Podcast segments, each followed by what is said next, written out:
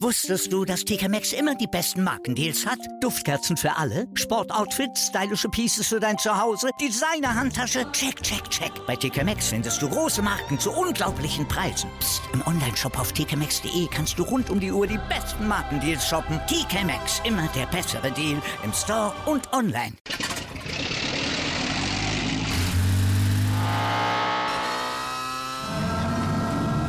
Von 0 auf 100. Aral feiert 100 Jahre mit über 100.000 Gewinnen. Zum Beispiel ein Jahr frei tanken. Jetzt ein Dankeschön, rubbellos zu jedem Einkauf. Alle Infos auf aral.de. Aral, alles super.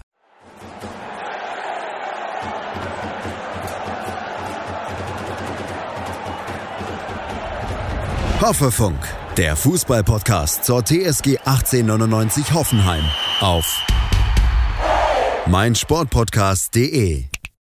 Hallo und herzlich willkommen zu einer kurzen Folge von Hoffefunk zum Beginn der Woche. Denn ihr wisst alle, was morgen ansteht. In rund 24 Stunden treffen wir im DFB-Pokal auf Holstein Kiel. Und naja, wir sind, glaube ich, immer noch so ein bisschen dabei, die Wunden nach dem Spiel am Samstag zu lecken.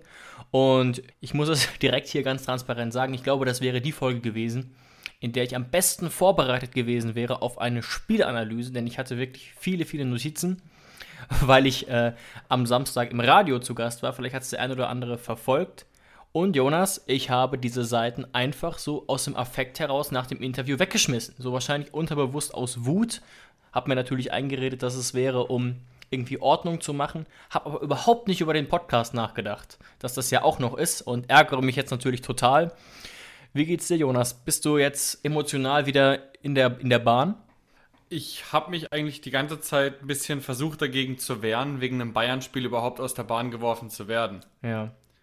Weil wenn man jetzt mal eine Überschrift von dem Spiel, also wenn man jetzt so objektiv eine Überschrift fürs Spiel finden will, dann ist es ja eigentlich so ein normaler Samstag in der Allianz Arena. Ja, der Unterschied ist recht. nur, wenn man eben einmal im Jahr oder zweimal im Jahr, wenn man das Heimspiel dann noch mit, mit einrechnet, der Gegner ist von Bayern, dann hofft man natürlich, dass man diesen normalen Samstag oder Sonntag oder Freitag, was auch immer, verhindern kann. Aber in der Regel kannst du es eben nicht verhindern. Und unter diesem Stern steht, stand eigentlich auch dieses Spiel die ganze Zeit. Dass es natürlich hinten raus so hoch werden musste, dass sogar ergebnistechnisch, selbst Leute, die das Spiel gar nicht geguckt haben und die nur um 17.30 Uhr durch Instagram äh, gescrollt sind ja. und gesehen haben, wie es ausgegangen ist, äh, haben die natürlich ein ganz anderes, eine ganz andere Wahrnehmung wahrscheinlich vom Spiel. Ja, und da hast du natürlich völlig recht. Ähm, trotzdem glaube ich, ist unsere Situation als Hoffenheimer noch mal so ein bisschen anders. Ich habe es versucht, auch bei den Kollegen von Sportradio Deutschland klarzustellen. Wir haben aus den letzten zehn Spielen gegen Bayern zwölf Punkte geholt. Das ist ein Punkteschnitt von 1,2. Mit dem Punkteschnitt hältst du sogar die Liga. Und das eben gegen das dominante Team der letzten Jahre, das immer deutscher Meister wurde. Das heißt, natürlich haben wir auch eine gewisse Erwartungshaltung. Die mag vielleicht falsch sein, aber die hat sich einfach so ein bisschen eingebürgert, dass wir es gegen Bayern irgendwie können. Und sowohl Hoeneß als auch Schreuder als auch Nagelsmann haben es ja auch hingekriegt, teilweise mehrfach, die Bayern zu ärgern. Ja, und ab welcher Minute, also vielleicht kannst du dich noch daran erinnern, als du das Spiel geschaut hast, ab welcher Minute hast du die Erwartungshaltung abgelegt? Das ist eben das Schwierige, ne? Also, ich muss es mal ganz ehrlich sagen, das war keine gute erste Halbzeit. Überhaupt nicht. Das sieht auch jeder so, ähm, der nach dem Spiel interviewt wurde. Ja. Sebastian Rudi hat das zum Beispiel sehr klar äh, dargestellt. Auch Sebastian Hoeneß, selbst. Hoeneß selbst, ganz genau. Trotzdem haben es die Bayern ja nicht geschafft, den, den sogenannten Sack zuzumachen. Und dann kamen wir ja irgendwann zwischen der 50. und 70. Minute noch mit zwei oder drei Top-Chancen. Eine von Bebu, Volley aus elf Metern, einmal Gestochere von Sko und eine dritte, an die ich mich jetzt gerade nicht ähm, Rutter. Rutter, genau. Ähm, also wirklich drei wirklich gute Chancen, wo man sagen muss, einer kann da durchaus mal reingehen. Und damit will ich nicht sagen, dass wir gut gespielt haben, sondern nur, dass die Bayern durch eine gewisse Inkonsequenz in der ersten Halbzeit uns Räume gelassen haben. Und natürlich, dann war es so, dass nach und nach man immer mehr dachte, okay, Richtung 70. Minute, das wird natürlich jetzt nichts mehr. Aber man hat natürlich noch auf diesen, auf diesen einen Treffer irgendwie gehofft. Ähm, und das macht einen halt so ein kleines bisschen wütend oder wütend, weiß ich gar nicht, dass es dann am Ende doch noch so hoch wird. Auch wenn man dann relativ gut aus der Kabine kam. Aber wir halten es fest, erste Halbzeit war nicht gut, wir hatten keinen wirklichen Zugriff. Und ne, alleine schon nach 110 Sekunden die quasi hundertprozentige durch Robert Lewandowski, also auch so ein bisschen Dusel, die da natürlich nicht reingegangen ist, ihr erinnert euch. Ja, also da gehört mehr als nur Dusel dazu, wenn man den Weltfußballer da nach 120 Sekunden da so stehen lässt und der macht ihn nicht. Also damit ja. hat man eigentlich schon sein komplettes Glück fürs ganze Spiel aufgebraucht. Eigentlich. Aber wir hatten ja dann noch mehr Glück, oder was heißt nicht Glück, also durch den Videobeweis war es dann absolut korrekt, aber in der achten Minute ja. äh, ging es ja dann gerade so weiter. Und du hast es auch bei Sportradio Deutschland ähm, angesprochen, mit der Situation in der achten Minute. Also selbstverständlich ist es ein Foul an Flo Grillitsch ja. und das Tor darf kein Tor sein und es wurde ja auch zurückgenommen. Alles kein Problem. Ähm, aber trotzdem haben wir uns dieses Tor, das am Ende kein Tor war, selbst reingeschossen. Also am 16er hat erst Kramaric den Ball, der verliert ihn blöd, weil wir ihn einfach nicht konsequent klären. Und dann bekommt ihn der nächste spielerische Spieler nach Kramaric, nämlich Grilic, vor die Füße. Und auch der denkt, dass er im 16er gegen Bayern München noch eine Finte drehen muss und zum Dribbling ansetzen muss. Und ähm, sagen wir es mal so, wäre es kein Foul gewesen, sondern Musiala wäre so ein bisschen an den Ball gekommen. Und der Ball wäre dann genauso eingeschlagen, wie er eben ist. Also dann wären wir ja wirklich komplett blöd dagestanden. Ja, und ich finde ehrlich gesagt, dass Grilic jetzt trotzdem blöd dasteht, weißt du? Die äh, Rolle des Abwehrchefs, die er da eingenommen hat, passt überhaupt nicht zu dieser Aktion, die er da macht. Wirklich ja, total nah, total gefährlich. Dann, dann beginnt auch noch das Pressing und dann will er sich da irgendwie spielerisch befreien, auch ohne Not so wirklich. Und also ich habe mich auch, wenn ich sofort gesehen habe in der Wiederholung, das wird zurückgenommen, ähm, total geärgert. Und das passt eigentlich auch zu unserer Debatte aus äh, Folge 88, dass wir im Prinzip ja beide gesagt haben, ob das wirklich eine Lösung sein kann, Grillitsch als Verteidiger gegen so ein Top-Team oder generell gegen Top-Teams, bleibt doch sehr zweifelhaft, auch nach diesem Spiel. Ja, genau. Und dann ging es ja auch schon los, 16. Minute. Das 1 zu 0 von Knapri, da konnte man ja. dann ja wirklich sagen, ei, ei, ei. Also mit den Emotionen, die man natürlich nach der zweiten Minute mit Lever hatte und der achten Minute mit dem, mit dem Tor, das zurückgenommen wurde und dann in der 16. Minute auch noch das Tor von Gnabry, was dann natürlich gezählt hat. Ich glaube, also da war bei mir so der Moment, wo ich schon so ein bisschen die Hoffnung aufgegeben habe. Weil nicht wegen dem Ergebnis. Ein 1 0 ist natürlich immer drehbar, auch in der Allianz Arena und auch gegen Bayern. Aber da habe ich einfach gedacht, okay, Bayern ist heute unfassbar stark drauf.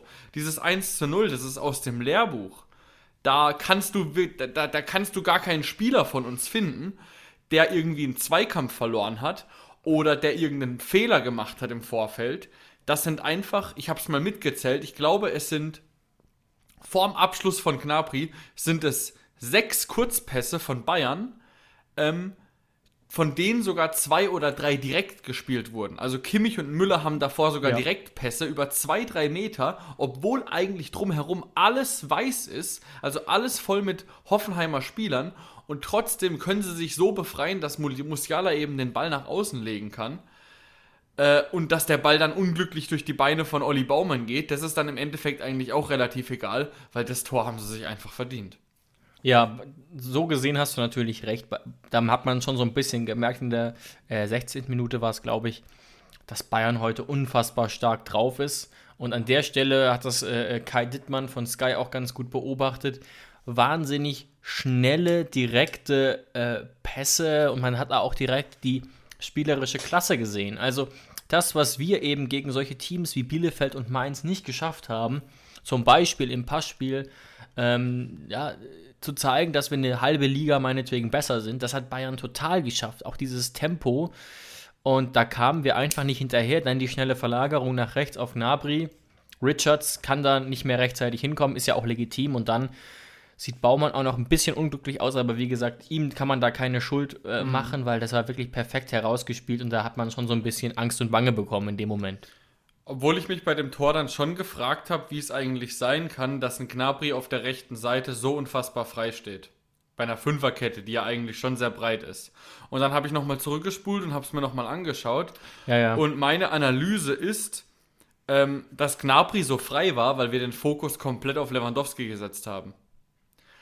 Nämlich, ich habe dann natürlich, wen, ja. wen, wen habe ich in dem Moment gesucht, als ich gesehen habe, dass der rechte Mittelfeldspieler von Bayern komplett frei ist? Raum. Natürlich unseren Linksverteidiger David Raum. Der ist aber eher gestanden wie ein Innenverteidiger. Also der ist sehr weit eingerückt, sodass Richards noch eins reinrücken konnte und dass sie quasi äh, Lewandowski gedoppelt oder sogar gedreifacht haben. Und dadurch war die Breite eben nicht da und Gnabry ebenso frei. Ja, das habe ich mir zusätzlich natürlich auch noch aufgeschrieben. Also, da, ich habe es wie gesagt weggeschmissen, weil ich ein Idiot bin. Aber die Raumdeckung in dem Fall war auf jeden Fall nicht gut. Und das ist natürlich, muss man auch ehrlich sagen, in der Fünferkette noch mal peinlicher als in der Viererkette, wo sich eben Richards und Raum hätten abstimmen können. Klar, hohes Tempo, aber da passt es auch nicht so. Und das ist auch eine meiner weiteren Thesen gewesen. Die passt jetzt an der Stelle noch nicht so gut, vielleicht nachher, aber dass auch die Besetzung der Dreier- oder Fünferkette an der Stelle einfach nicht gut war, was auch mit Punkten zu tun hatte, für die wir nichts können. Zum Beispiel die Verletzung von Kevin Akpoguma in der ersten Halbzeit. Das kommt natürlich dann auch noch dazu. Und dann in der 26. Minute, also sogar noch vor dem 2 zu 0, ähm, dann einen sehr offensiven Wechsel zu tätigen. Obwohl im, im Kopf von Sebastian Hoeneß war er vielleicht gar nicht so offensiv, weil er ja gedacht hat, okay, Rütter kommt zwar rein, Rütter geht nach vorne und Bebu nimmt dann die Rolle des rechten Außen Außenverteidigers ein. Äh, aber natürlich ist ein Bebu deutlich offensiver oder beziehungsweise Ja. auch deutlich defensiv schwächer als ein Akpoguma. Ähm, also damit hat man dann eigentlich dann die eh schon leicht angeknackste Fünferkette komplett auseinandergenommen. Und ab dem Zeitpunkt hatten wir keine richtige Fünferkette mehr auf dem Platz, die weder eingespielt noch irgendwie defensiv konstant war. Ja, wir haben dann, ich weiß gar nicht, wo ich das her habe, diese Formulierung, aber ich habe das schon recht früh äh, äh, gesehen, ohne diese, wie gesagt, treffende Formulierung dafür zu haben. Wir haben ab dem Moment eigentlich eine asymmetrische Fünferkette gespielt. Bebu, deswegen habe ich das auch gar nicht sofort erkannt. Bebu war ja ab dem Zeitpunkt rechter Außenverteidiger, aber ohne immer den ganzen Weg zu gehen. Und das kann ja nur Absicht gewesen sein, sonst wäre, also ich, ich glaube einfach, dass Bebu dafür zu diszipliniert ist. Den ganzen Weg zurück ist er nicht gegangen, meinst du? Genau, also wir, wir haben immer auch gesehen, dass das Raum und Bebu immer, immer, immer, immer versetzt standen. Das heißt, und das ist, also in dem Fall, wir haben äh, Hönes ja zuletzt auch gelobt, Stichwort 5-0 gegen Köln. Also in meinen Augen ist das vercoacht. Und zwar nicht nur diese Asymmetrie, sondern vor allem auch Bebu dann auf diese Position zu stellen. Klar, personell sieht es jetzt langsam eng aus, aber das war eine falsche Entscheidung, ganz simpel, meiner Meinung nach. Du hättest das, ich habe gerade so ein bisschen durchgescrollt durch die, durch die Bank, ob es überhaupt andere Möglichkeiten gegeben hätte. Und hätte es schon. Du hättest Ja. zum Beispiel sagen können, wenn du versucht, also wenn du denkst, so 26. Minute, okay, steht das 1-0, wir wollen von unserem Matchplan jetzt noch nicht direkt abweichen, wir versuchen die Mannschaft ungefähr so beizubehalten, wie sie ins Spiel gegangen ist. Da hätte man natürlich einfach Posch äh, nach außen stellen können, rechter Hat Außenverteidiger. er schon ein paar Mal gespielt, eben. Genau, und der ähnelt auch Akpo schon so ein bisschen von seinem Spielertyp her. Bisschen langsamer, aber sonst, genau. Ja. Und hättest dann zum Beispiel Vogt einfach in die Innenverteidigung packen können. Einziges Problem, was du natürlich da gehabt hättest, dann hättest du Grillitsch und Vogt in der Innenverteidigung gehabt äh, mit Richards und du weißt ehrlich gesagt nicht, von wer von den beiden da im Zentrum dann der Taktgeber ist. Aber Ja, aber sorry, man muss schon mal hart sagen, das war schon eine ziemlich katastrophale Situation, auch für Höhnes, dass Akpo sich dann auch noch verletzt. Das darf eigentlich gar nicht passieren in so einem Spiel. Und da sieht man auch nochmal, ne, unser Kader ist breit, aber jetzt auf der Position, wenn sich Kader Jabek verletzt, dann haben viele noch gesagt, naja, Akpo ist ja gut drauf. Habe ich ähnlich gesehen, aber jetzt ist er auch noch verletzt. Also im Prinzip geht sich unser Kader jetzt schon nicht mehr auf. Im Prinzip, ja. es hätte natürlich auch die Möglichkeit gegeben, Gacinovic als rechter Außenverteidiger einzusetzen. Nicht, dass ich jetzt davon ein Fan gewesen wäre. Aber im Prinzip Aber ja. Wir dafür- hat es in der Vergangenheit schon gemacht. Wofür wir ihn aber Oder- ehrlich gesagt jedes Mal kritisiert haben. Ne? Ja, außer glaube ich einmal gegen Schalke letztes Jahr. Das, da da war es ganz okay. Ähm, oder war es gegen Schalke? Bei einem Spiel, glaube ich, war Gacinovic ganz okay, aber ansonsten ging der Plan nicht wirklich auf. Oder natürlich, du versuchst es mit Rudi, hast da natürlich kein Tempo in die Offensive, aber hast mit Rudi auf jeden Fall einen ballsicheren äh, Spieler, der einfach alles gibt und positionstreu ist. Aber noch mal kurz zu dem Punkt mhm. Asymmetrie. Diese Asymmetrie, die haben wir schon mal in der letzten Reihe gesehen. Ja. Und zwar gegen Stuttgart. Da haben wir zwar keine Fünferkette gespielt, sondern eine Viererkette, aber da habe ich auch eine Asymmetrie beobachtet. Da war es nämlich offensiv eigentlich so, dass äh, Raum und die zwei Innenverteidiger, die waren gegen Stuttgart noch Richards und Vogt, eine Dreierkette gebildet haben und Kader Jabek ist offensiv vorgegangen. Das heißt, Raum und Kader Jabek sind auch nicht symmetrisch, äh, haben es auch nicht symmetrisch breit, breit gemacht. Also das ist schon ja. was, was man bei Sebastian Hoeneß jetzt schon vermehrt gesehen hat. Das gab es auch mal ähm, mit, mit Rudi, so mehr oder weniger, wo dann auch äh, offensiv und defensiv unterschiedliche Systeme waren. Und das kann ja auch mal funktionieren. Nur wie gesagt, gerade auch gegen Bayern sehe ich zwei Probleme. Erstens mal die Asymmetrie finde ich extrem riskant gegen Bayern und ja. Bebu als rechter Außenverteidiger finde ich auch extrem riskant gegen Bayern. Und ähm, er hat es nicht katastrophal gemacht, aber ich erinnere mich zum Beispiel noch an einen katastrophalen Fehlpass im eigenen Drittel von Bebu. Ähm, ich glaube, das Tor wurde dann zurückgenommen oder hat es gezählt. Ich bringe es gerade nicht mehr zusammen. Wie gesagt, meine Notizen sind unten im Papiermüll, aber das ändert ja nichts an diesem Pass, wo du eben wirklich hohe Qualitäten im Spielaufbau brauchst, die Bebu eigentlich noch nie brauchte. Zumindest nicht aus dieser Position heraus. Also verstehe ich nicht, dann doch lieber, und das haben ja auch viele getwittert und erwartet, ich fand tatsächlich nicht, dass das ein Risikowechsel war.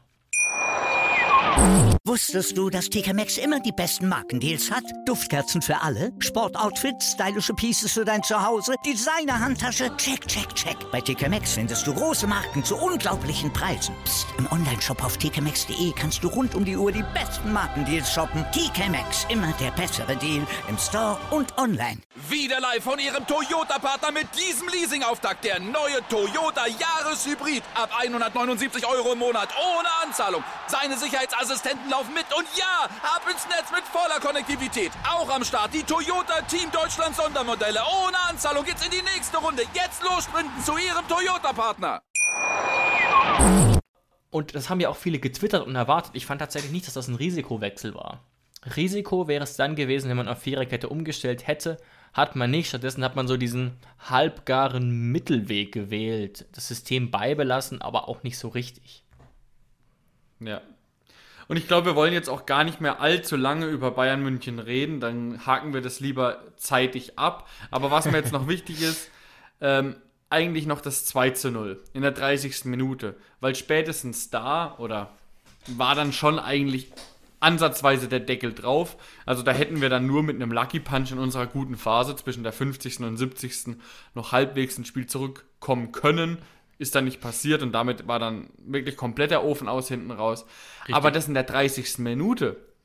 Also da muss ich dann schon sagen, da hat eigentlich gar nichts mehr gestimmt. Und das in der 30. Minute gegen Bayern München zu, zu sagen, wo man ja eigentlich sagen muss, ey Männer, wir spielen heute gegen Bayern, wir haben nichts zu verlieren ähm, man kann gegen die immer ein frühes Gegentor kriegen, aber das Wichtigste ist heute gegen Bayern äh, nicht die Grundordnung zu verlassen und konsequent, konsequent weiterzuspielen, sonst kriegst du nämlich gegen Bayern 8 oder 9. So wie es vor vielen Jahren Hamburg und Bremen eigentlich in einem Abo-Modell in der Allianz Arena immer bekommen haben. Richtig, ja. Das war ja wirklich so. Also da war ja nur die Frage, wie hoch heute 8 oder 9-0. Äh, oder 9-1. Ähm, und dann habe ich mir das angeguckt und plötzlich, da, da gab es ja dann diesen Ballverlust von Kramaric und den ja. sehr langen Ball, ähm, wirklich über, über 50, 60 Meter von Gnabry, der dann verlängert wurde von Lewandowski und auf einmal herrschte eine 2 gegen 2 Situation. Also Richards mhm. und ähm, Posch müsste es gewesen sein, Richards und Posch, gegen Lewandowski und Müller. Also erstmal eine 2 gegen 2 Situation. Ähm, man sagt in der Defensive, man sichert auch immer 3 gegen 2 ab oder 2 gegen 1. Man versucht hinten eine 1 gegen 1 Situation immer zu vermeiden. Ja, und gegen ja. Lewandowski und Müller sollte man das vielleicht sogar erst recht vermeiden. Aber dann habe ich gesucht, wo eigentlich unser dritter Mann war. Und in dem Moment, als der lange Ball von Gnabry war, war Grilic im Strafraum von Manuel Neuer zu finden. Ja, also wie gesagt. Und da muss ich mich schon fragen, also das kannst du ja schon irgendwann mal machen, dich in die Offensive einschalten. Aber erstens ist Regel Nummer eins, wenn Grillitsch sich dann mal ein Herz fasst, einen Ball erobert und was weiß ich, mit nach vorne rennen will, dann muss sich ein anderer Spieler für ihn fallen lassen. Ähm, und vor allem nicht in der 30. Minute. Ja, das ist Harakiri, das ist schon wahr. Weil in dem Moment, wo du 2 gegen 2 gegen Müller und Lewandowski spielst, dann sagen die eigentlich nur Dankeschön. Klar, natürlich, dass er den dann auch noch äh, so reinschießt. Ja, aus das 19 Metern oder äh, so, richtig. Das, das ist dann natürlich Lewandowski. Ähm, aber generell kannst du dich, kannst du dich, wenn du so eine Situation eingehst, nicht über ein Gegentor beschweren. Und ich muss auch noch sagen, vielleicht ist das auch zu hart von mir. Ich fand Chris Richards Verteidigungsverhalten in der Situation doch recht zweifelhaft. Also, wir wissen alle um Müllers Qualitäten, aber als Zweikampfmonster in dem Sinne war er auch noch nie bekannt und da lässt sich Richards doch trotz seiner körperlichen Vorteile recht simpel und, und auch noch, das sieht man auch klar, Richards hat Geschwindigkeitsvorteile. Eindeutig. jeden und Fall. er kann beides nicht nutzen. Und klar, Müller ist oder war ein Weltklasse-Spieler, ist wahrscheinlich eher, aber das finde ich trotzdem irgendwie äh, ein bisschen erschreckend, dass er sich da so abkochen lässt. Es wirkt in der einen Sekunde so, als hätte er alles im Griff. Zack, zack, Müller stochert ein bisschen, schiebt ein bisschen, alles regelkonform und Richards ist aus dem Spiel. Finde ich schon ein bisschen schwach. Ja, er hat sich, er hat sich durchgemüllert. Das Ja. ist wirklich das richtige Wort dafür. Also es war wirklich ein Nachgestochere und auf einmal, ich glaube, Chris Richards wusste selber nicht so richtig, was mit ihm geschah. Und auf einmal lag der Ball wieder bei Müller, der legt ihn rüber zu Lewandowski Ja, genau. und der Schuss.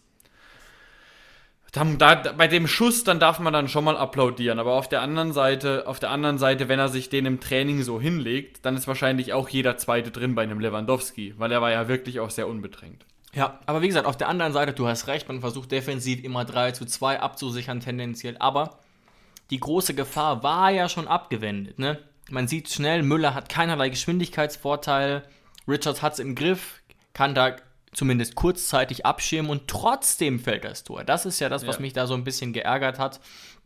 So ein Gnabry wäre mit seiner Sprintgeschwindigkeit durch gewesen. Oder vielleicht auch Musiala. Müller aber nicht. Müller löst es dann anders, aber das finde ich schon ärgerlich und ich bin mir relativ sicher, dass Hoeneß diese Szene mit äh, Richards und Co. analysieren wird. Ja. Ja, und hinten raus können wir es dann abkürzen nach unserer kurzen Druckphase, wo wir ein, zwei, drei kleine Halbchancen hatten, Ja. wo jetzt auch keine wirklich zwingend war. Ja. Sind wir dann, finde ich, schon die letzten zehn Minuten auseinandergefallen. Würde ich schon so festhalten. Nicht nur wegen den Toren, also dann noch zwei Gegentore zu bekommen gegen Bayern, sondern am Schluss ähm, haben wir die Bayern ja und quasi noch die letzten fünf Minuten dazu eingeladen, uns zu demütigen. Wenn, wenn du mal Das überlegst, noch mal, ja. wenn du mal noch überlegst, dann die Szene dann in der Nachspielzeit, als Lewandowski frei vor Baumann war und der macht dann noch irgendwelche komischen Tricks und schießt den dann richtig, richtig überheblich, äh, zwirbelt der den übers Tor. Also, wenn du Bayern irgendwann an dem Punkt hast, wo sie gegen dich nicht mehr rüberlegen, hat ja Coman zum Beispiel auch nicht gemacht bei seinem Tor, da war ja Lewandowski auch in der Mitte frei. Äh, aber er hat sich halt gedacht, ey, es steht schon 3-0, ich komme gerade von einer schwierigen Phase zurück, möchte mich jetzt selbst beschenken, also ziehe ich selber ab. Und wenn du Bayern in diese, in diese Phase bringst, ähm, dann hat es dann am Ende, am, nur am Ende schon was von Demütigung gehabt. Genau, und deswegen bin ich auch mit so einem schlechten Gefühl da rausgegangen. Das hat man, glaube ich, auch meinem Interview so ein bisschen angemerkt, ähm, dass mich das tatsächlich am meisten gestört hat. Klar, erste Halbzeit hat wenig funktioniert, wir haben es aber versucht. Da hatten wir immerhin versucht zu pressen, haben uns auch nicht total hinten reingestellt, aber die Bayern haben eben mit ihrem dann doch schnellen, konsequenten, scharfen Passspiel uns aus dem Spiel genommen, sodass wir keinen Zugriff hatten. Aber das am Ende war dann doch etwas unnötig. Also muss man fast sagen, ne? Weil Bayern in der ersten Halbzeit so inkonsequent war, kann man von der einen Perspektive sagen, ja, man hätte sich wieder so ein kleines bisschen ins Spiel hätte kämpfen können. Auf der anderen Seite 0-5, 0-6 war jetzt auch nicht ganz unwahrscheinlich. Ja, abschließend die Frage an dich, ähm, weil das ja eigentlich somit die wichtigste Frage ist, wenn du gegen Bayern verlierst. Findest du, dass wir wollten? Das ist natürlich auch hart zu sagen. Aber ich hatte schon das Gefühl, ähm, ich kann uns jetzt zumindest nicht mentalitätsmäßig einen großen Vorwurf machen. Wie gesagt, Ausnahme die letzten 10, 15 Minuten, da auf jeden Fall schon. Sonst glaube ich einfach. Und ähm, das war zumindest auch die These vom Moderator bei Sportradio Deutschland, dass gegen die Bayern aktuell kaum ein Kraut gewachsen ist, dass mhm. die Form zu stark ist. Lass ich jetzt ja. einfach mal so im Raum stehen. Und ich glaube schon, dass wir es versucht haben, aber ja, mit der Erwartungshaltung deckt sich auf jeden Fall nicht so ganz. Ähm, ja, und meine Frage an dich hatte ja auch einen Grund, weil Sebastian Hoeneß hat da ja auch ein Wort dafür gefunden, mit dem er die Einstellung seiner Mannschaft betitelt hat. Ähm, und das war fehlende Courage. Und wenn du jetzt mal Courage ähm, überlegst, was da die Hauptbedeutung eigentlich davon von ist, dann ist es einfach fehlender Mut oder fehlende Unerschrockenheit. Und ich glaube, ja, das, das trifft es eigentlich ganz gut. Weil Courage meint ja nicht, ähm, dass die Mentalität schwach war, sondern dass sie sich vielleicht auch ein bisschen, dass unsere Mannschaft auch ein bisschen ängstlich, ein bisschen eingeschüchtert von, von dem großen FC Bayern München war. Im Prinzip, Und ist, Im Prinzip ist das Courage genau das, was vor 18 Jahren Oliver Kahn mit Eier, wir brauchen Eier gesagt hat. Ja. Genau. Ja, und ich glaube tatsächlich, es fällt mir schwer, es nochmal zu sagen, ich glaube aber auch, dass in dem Spiel leider sich die Qualitätsunterschiede gezeigt haben, die wir sonst manchmal durchs Teamgefüge ausgleichen konnten, an diesem Samstagnachmittag aber nicht. Ja, auch Borussia Dortmund holt sich regelmäßig eine hohe Packung gegen Bayern ab. Das ist natürlich, das ist natürlich schon äh, bedenklich mit Blick auf unsere Bundesliga, aber trotzdem muss man natürlich den Hut ziehen vor so einer Leistung von Bayern München. Ja, da konnte auch ähm, die Corona-Erkrankung und die Abwesenheit von Nagelsmann nichts dran ändern. Und damit ist im Prinzip das weitergegangen, was wir so befürchtet haben oder was sie angedeutet hat. Auf ein starkes Spiel folgt ein schwaches Spiel und das gefühlt seit Monaten. Ganz so krass ist es nicht, aber es geht wirklich stark hin und her. Und jetzt ist natürlich die Frage, was passiert gegen Holstein Kiel? Morgen Abend, ähm, wir haben endlich wieder ein Heimspiel im Pokal und das ist schon fast schon ein historisches Ereignis, was natürlich auch damit zu tun hat, dass wir länger nicht mehr über die erste, zweite Runde hinausgekommen sind oder zumindest mal länger nicht mehr so erfolgreich waren im DFB-Pokal. Das ist irgendwie nicht unser Wettbewerb. Jonas, hast du so eine Tendenz? Wann war unser letztes DFB-Pokal-Heimspiel? Ah, das ist, eine, das ist eine gute, gute Frage. Also wenn ich jetzt mal so an was verbinde ich als TSG-Fan mit dem DFB-Pokal? Da muss man ja schon leider sagen, nicht viel. Pleiten, Pech und Pannen. Das ist vielleicht ein bisschen zu hart gesagt, aber ja. es geht in die An Richtung. Das einzige schöne Erlebnis war eigentlich mal, ich glaube, müsste, es müsste so 2014, 2015 gewesen sein. Da war auch Firmino, Volland und alle noch bei uns. Da sind wir mal, da kann ich mich noch gut dran erinnern. Da sind wir mal tatsächlich bis ins Viertelfinale gekommen und haben dann da gegen Dortmund, ich meine, es war 3 zu 2 verloren in der Verlängerung, weil Sebastian Kehl aus 30 Metern ein Tor geschossen hat. Und Sebastian Kehl, der müsste, ja, der müsste auch so 2015 seine Karriere beendet haben um den Dreh. Also würde ich mal sagen, das war 2014. Ähm, aber du hast mir eine ganz hm. andere Frage gestellt. Ich sage jetzt einfach mal, unser letztes Heimspiel Aha. im DFB-Pokal war 2017 ich habe hier eine, ne, es ist jetzt auch manchmal hier so eine Live-Panne. Ich habe das falsche Spiel rausgesucht, weil tatsächlich war ich gerade auf dem Spiel, das, von dem du berichtet hast, Jonas. Du hast erschreckenderweise quasi komplett recht. Du hast dich um ein Jahr vertan. Mit Sebastian Kehl hast du auch recht. Das Spiel, von dem du sprachst, war aus dem April 2015, ah, war okay. allerdings in Dortmund. Und unser letztes Heimspiel war im Februar 2014. Ach du Scheiße.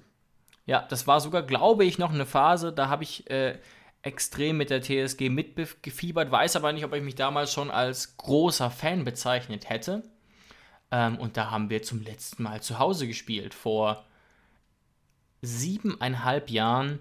Und Gegen da haben so glorreiche, glorreiche Leute bei uns gespielt, wie äh, Eugen Polanski, Tarek Elionussi, Seat Saliovic auf der 10 also wirklich, äh, Sven Schiplock wurde eingewechselt. Ja. Hast du, David, hast du gerade eben schon erwähnt, gegen wen wir da gespielt haben? Wolfsburg. Das war eine 2 zu 3 Niederlage gegen Wolfsburg und zwar auch im Viertelfinale. Das war noch so die Zeit und du hast es da ganz richtig äh, auf dem Schirm. Da waren wir im DFB-Pokal sogar noch einigermaßen gut. Also wenn ich mal so gucke, so zwischen 2007 und 2014 lief es noch ganz gut. Da waren wir ein paar Mal im Viertelfinale sogar. Und ab dann ja fast nur noch Müll. Und eigentlich auch fast nur noch Auswärtsspiele. Und jetzt dreht sich sozusagen das endlich mal wieder zweite Runde morgen Abend zu Hause gegen Holstein Kiel. Der einzige Wermutstropfen ist natürlich, wir dürfen die Arena nicht vollpacken, mhm. aus bekannten Gründen. Und es werden auch nicht so viele Leute kommen. Aus anderen Gründen, was ich schade finde, an der Stelle nur die Motivation, kauft euch doch ein Ticket. Ähm, Guckt es euch live an. Es lohnt sich, egal, finde ich zumindest, ob 7000 oder 13.000 da sind. Aber siebeneinhalb Jahre, das ist schon ähm, eine Zeit. Ja, und du hast gerade eben Wolfsburg erwähnt. Ich glaube mal, vor einer Folge, vor ein oder zwei Monaten mal, haben wir doch darüber gesprochen.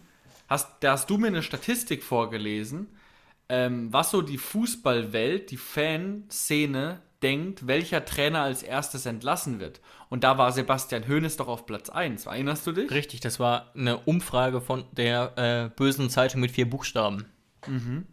Da können wir ja eigentlich die Statistik jetzt, äh, also äh, die Statistik ist jetzt fertig, also man muss nicht mehr spekulieren, ja. denn nämlich die, die erste Entlassung gab es. Und Sebastian Hoeneß hat dazu auf der Pressekonferenz gesagt, er findet es überraschend. Hat es dich auch überrascht?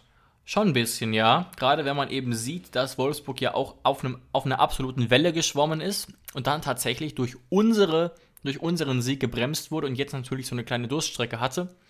Ich habe dazu ähm, einen sehr treffenden Tweet von Tim gefunden, der ja neuerdings auch für unseren Partner Hoffe News schreibt und der meinte, ich stimme da komplett zu, es muss noch weitere Gründe gegeben haben als die rein sportlichen.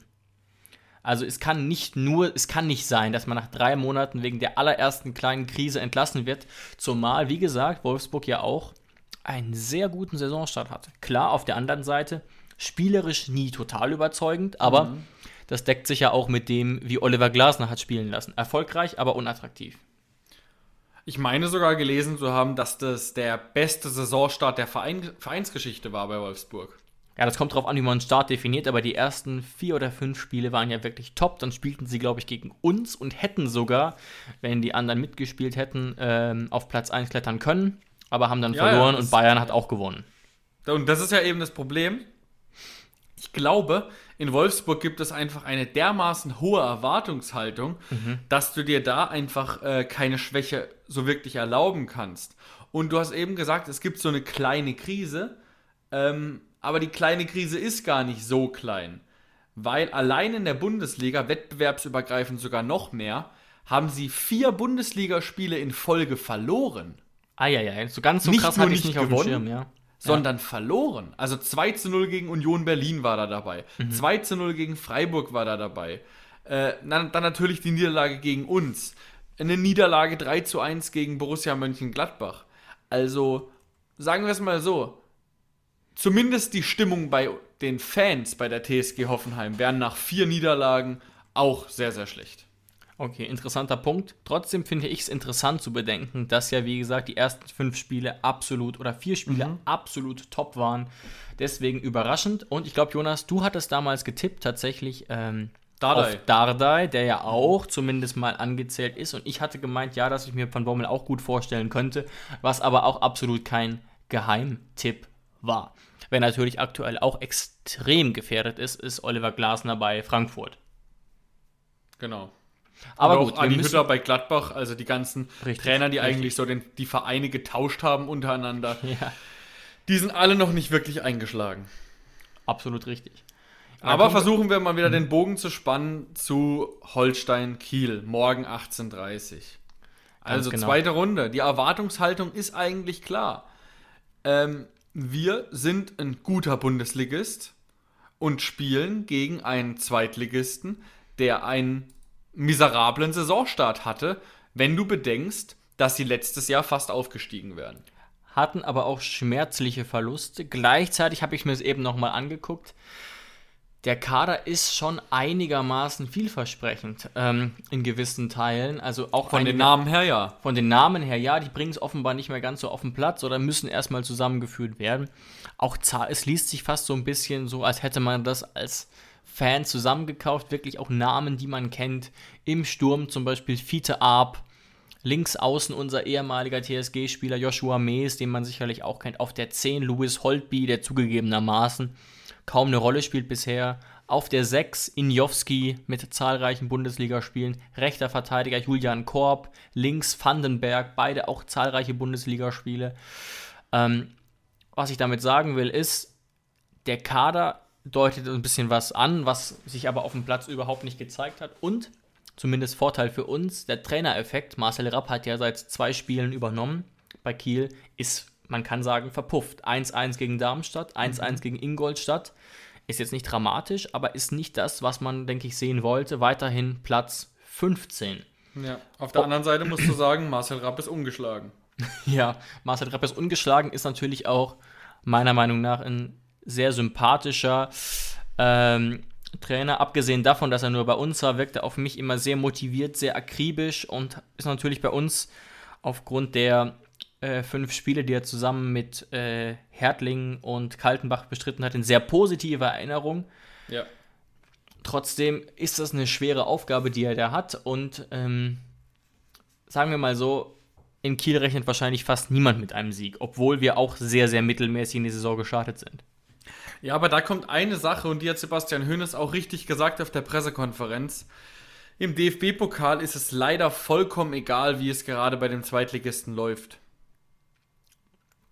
Das ist wirklich, ja. das ist das Spiel des Jahres in Anführungszeichen. Also wenn jetzt Holstein Kiel nicht noch, noch, noch äh, eine Runde weiterkommt, dann wird Hoffenheim wahrscheinlich der größte Gegner sein, gegen den Kiel in diesem Jahr spielen wird und dementsprechend wird da auch alles reingehauen. Also es, da kann es sein, dass eine komplett andere Motivation bei Kiel auf dem Platz ist, wie zum Beispiel gegen Ingolstadt oder gegen Darmstadt. Mag sein. Gleichzeitig an der Stelle vielleicht mal ein bisschen äh, Zynismus von mir. Ist ein Spiel gegen Hoffenheim wirklich so prestigeträchtig? Jetzt mal abgesehen von unserer Fanbrille, ne?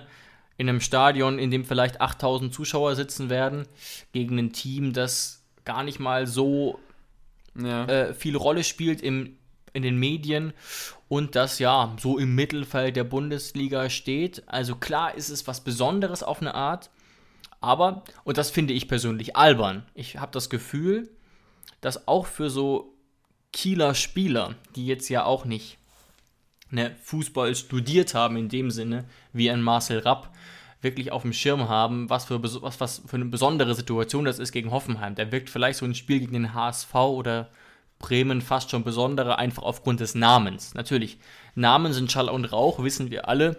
Ja. Wir sehen ja, was, was Bremen oder Hamburg da so faktisch kicken. Ne? Das ist einfach, tut mir leid, aber we wesentlich unattraktiver als die fast alle Bundesligaspiele. Trotzdem, pff, weiß ich nicht, ob die Kieler da jetzt ausgerechnet gegen uns so richtig den Arsch hochkriegen. Ich hoffe es zumindest nicht. Ja, ich hoffe auch nicht, aber dann werden sie überrollt werden. Das kann ich dir versprechen.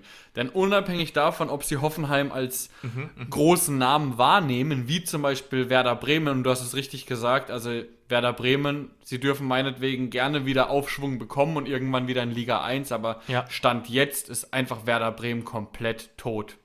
Da ist wirklich gar Grüße nichts mehr gehen übrig. raus an Frank Baumann, ja. Da ist wirklich gar nichts mehr übrig äh, von den ganz großen Vereinen.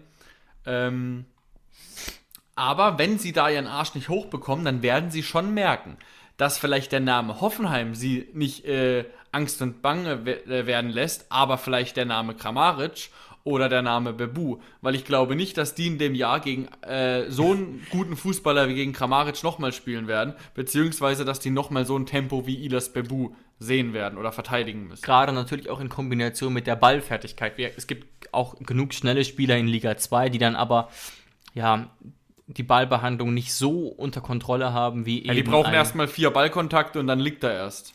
Genau. Übrigens habe ich natürlich noch zwei große Namen vergessen bei Kiel: Finn Bartels und Steven Skripski, wobei groß hier natürlich in Anführungszeichen gemeint ist.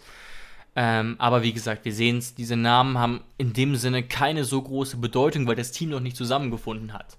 Also ich muss tatsächlich sagen, als eine Art Fazit, ich glaube, dass der Gegner für uns zu einem relativ guten Zeitpunkt kommt. Mhm. Ähm, Rapp ist gerade im Umbauprozess, hat auch, wie Hönes richtig gesagt hat, hat jetzt auch schon das System versucht umzubauen, weil da offenbar einiges im Argen war. Ähm, und wenig spricht dafür, dass die das schnell in den Griff kriegen. Stichwort auch, ne? So ein Trainerwechsel findet ja auch oft im Kopf statt, sodass das da mal den nötigen Push gibt. Den gab es bisher nicht. Wieso sollte er jetzt ausgerechnet gegen uns kommen? Ich glaube da nicht so richtig dran.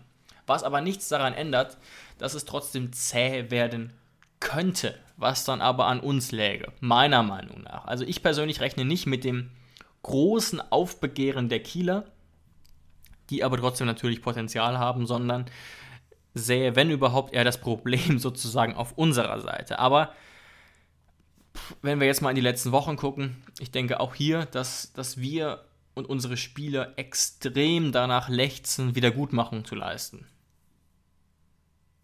Ja, also sehe ich absolut genauso. Ähm, es wird kein Spieler bei äh, Kiel geben, der uns zum Beispiel äh, bei Kontern davonrennt. Also dazu, dafür haben wir einfach auch zu eine schnelle äh, Innenverteidigung, wie mit einem Chris Richards, du hast eben gesagt. Da rennt auch kein Müller davon. Und das ist ja in der zweiten Liga generell so. Also ich kann mir wirklich vorstellen, dass wenn es überhaupt Chancen für Kiel geben wird, dann werden das Hereingaben sein. Und auch nicht wirklich viele.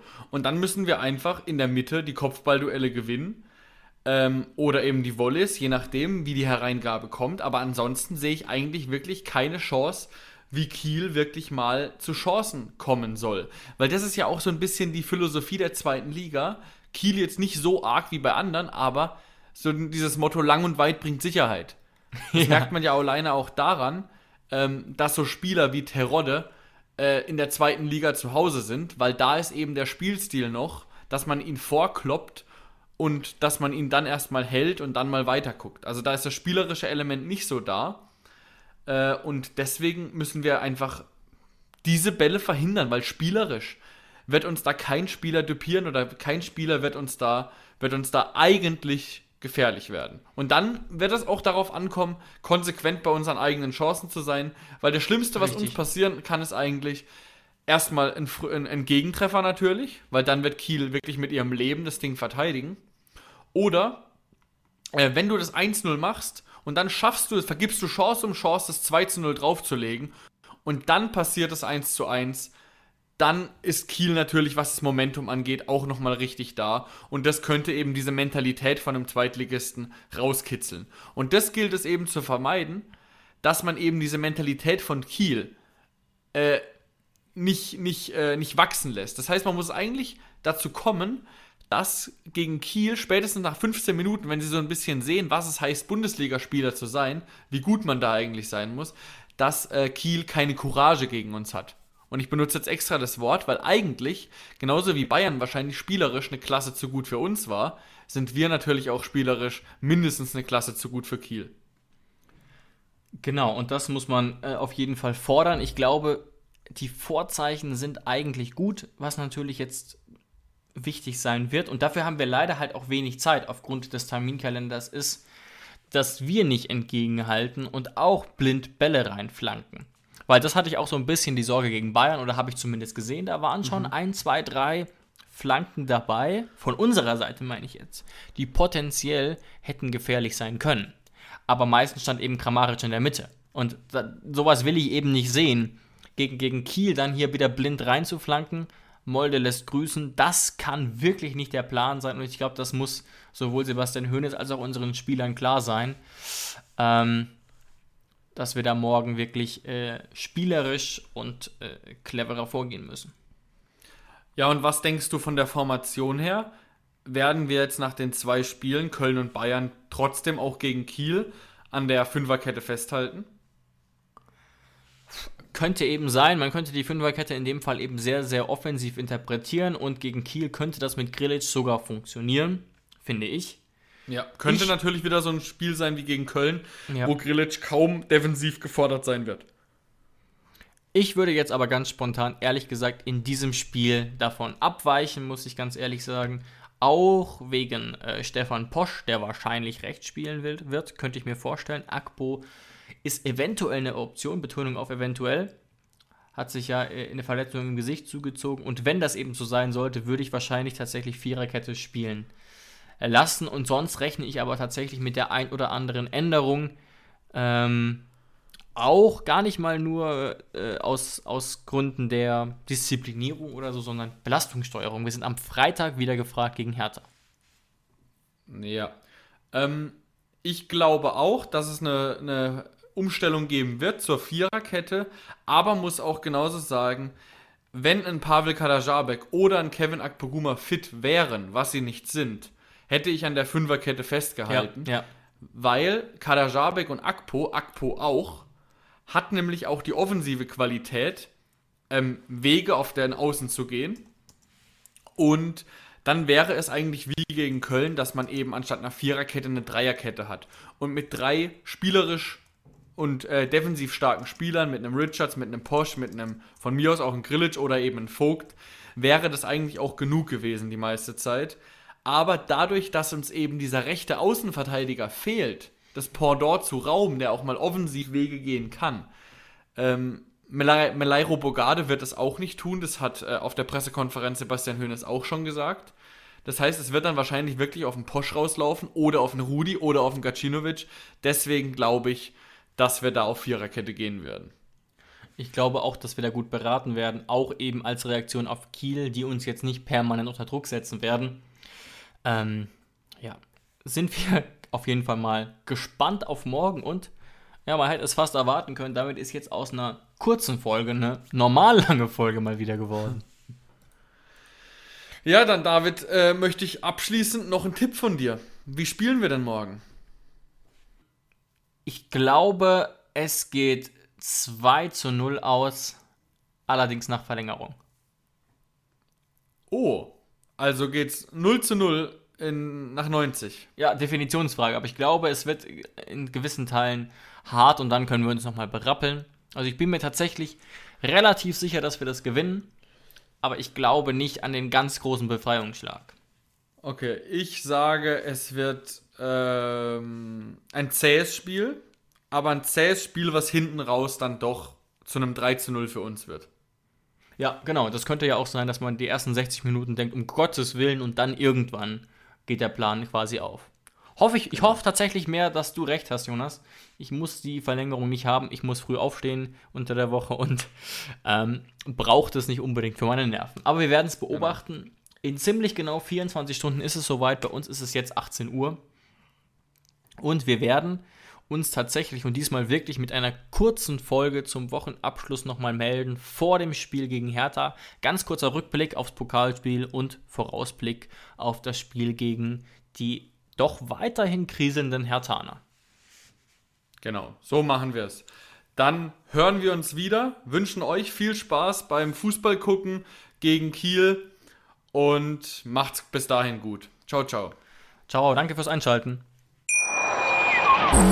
Wieder live von Ihrem Toyota-Partner mit diesem Leasing-Auftakt. Der neue Toyota Jahreshybrid. Ab 179 Euro im Monat. Ohne Anzahlung. Seine Sicherheitsassistenten laufen mit. Und ja, ab ins Netz mit voller Konnektivität. Auch am Start die Toyota Team Deutschland Sondermodelle. Ohne Anzahlung geht's in die nächste Runde. Jetzt los sprinten zu Ihrem Toyota-Partner.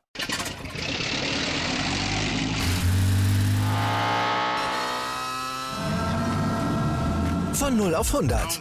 Aral feiert 100 Jahre mit über 100.000 Gewinnen. Zum Beispiel ein Jahr frei tanken. Jetzt ein Dankeschön, rubbellos zu jedem Einkauf. Alle Infos auf aral.de.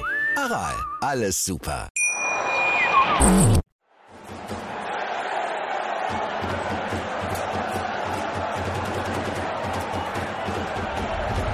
Hoffefunk, der Fußballpodcast zur TSG 1899 Hoffenheim auf meinsportpodcast.de.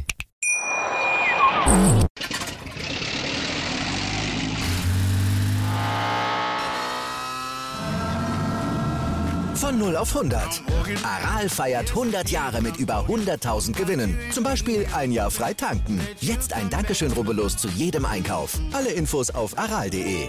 Aral, alles super. Ich habe mich natürlich schockverliebt, weil die war wirklich ganz, ganz klein. So begann die Mensch-Hund-Beziehung zwischen Christina und Tierschutzhund Frieda. Und wie es danach, nach dem ersten Moment der Verliebtheit, so weiterging und welche Klippen es danach zu umschiffen galt, das hört ihr in der neuen Ausgabe von Iswas Dog, dem Podcast für harmonische Mensch-Hund-Beziehungen. Iswas Dog? Mit Malte Asmus. Überall, wo es Podcasts gibt.